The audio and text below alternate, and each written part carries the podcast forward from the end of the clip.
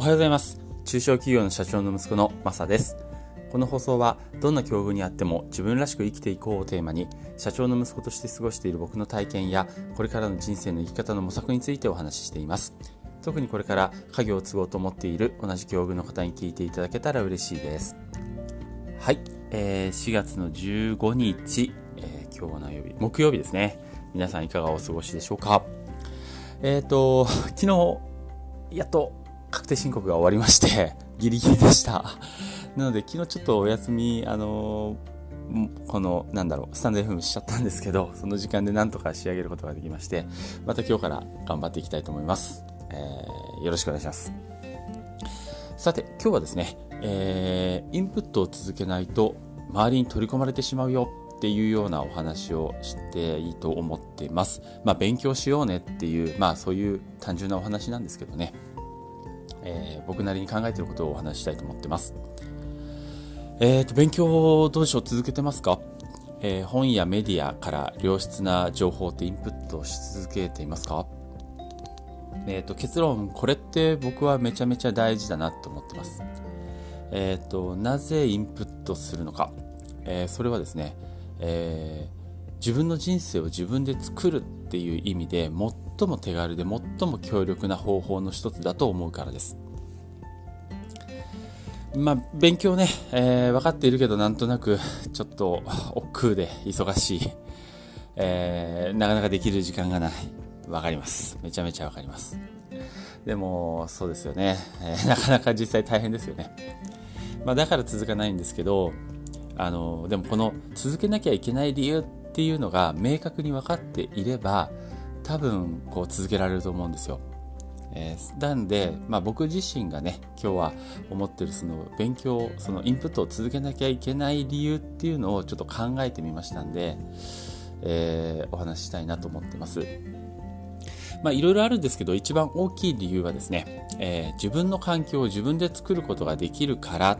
ていうのが、まあ、一番大きいんじゃないかなって思ってます。自分の環境を自分で作ることができる。えどういうことかっていうとあのよくあのなんだろう自分の考え方、まあ、その人の考え方はその人が最も近くにいる人5人の平均値になるって言ったりするの聞いたことありません、えー、まあその人の考え方とかその人の性格とか、まあ、場合によってはその人の体格は近くその人の近くにいる人の5人の平均値にもしくは友人最も近くにいる友人5人の平均値になるよなんていうふうに使われたりする言葉だと思うんですけど、まあ、これって結構合ってるなって僕自身は思ってます。あの旗から見ていてもまあね同じような人同士が一緒にいるケースってやっぱり多く見かけるなって思います。まして今はスマホが個人個人に最適化されているのでそれぞれの好みに合う情報ばかり流れてくるからその傾向って顕著になってるより強くなってるんじゃないかなって思います。なのでまあこの今ね僕らの取り巻く状況これをただ漫然と日々送っているだけだとやっぱりその周囲の人と同質化してしまって同じ情報を得ているもんですから自分の考え方も今の現状から抜け出せなくなっちゃうと思うんですよ。これって結構やばいなって僕は思ってます。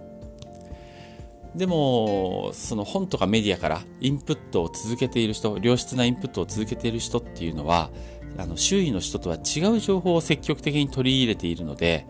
まあ、この同質化っていうのはなかなかしづらいんじゃないかなって思います。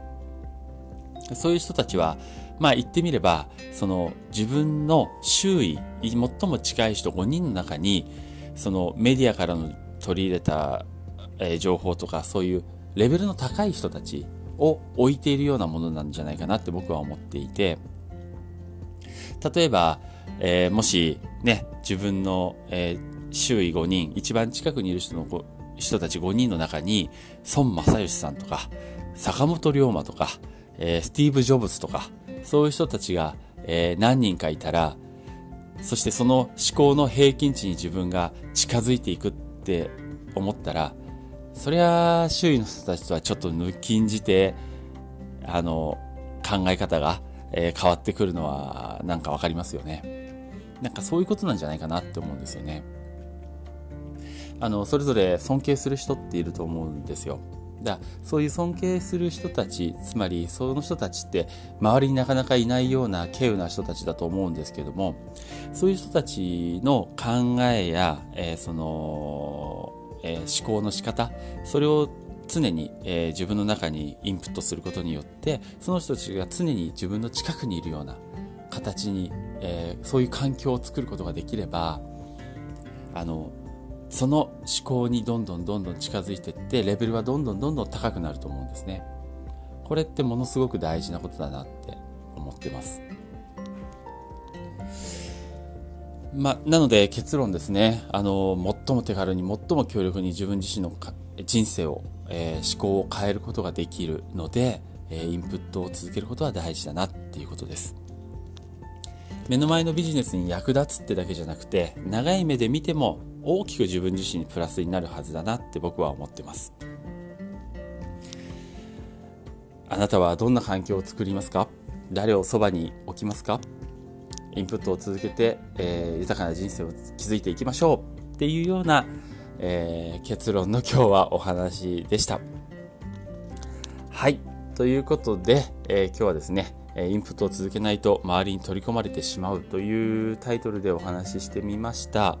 まあ当たり前っちゃ当たり前なんですけどね、えー、なかなかこう勉強する時間とか、えー、取れない人も多いし僕自身もなかなか、えー、時間取れないなっていう日々苦悩しながらですねあのなんとかどっかで時間をなんて思ってるんですけど。そうですね。あの 言う前に自分が頑張っていきたいと思ってます。頑張ります。はい。ということで、今日も最後まで聞いていただいてありがとうございました。それではまた。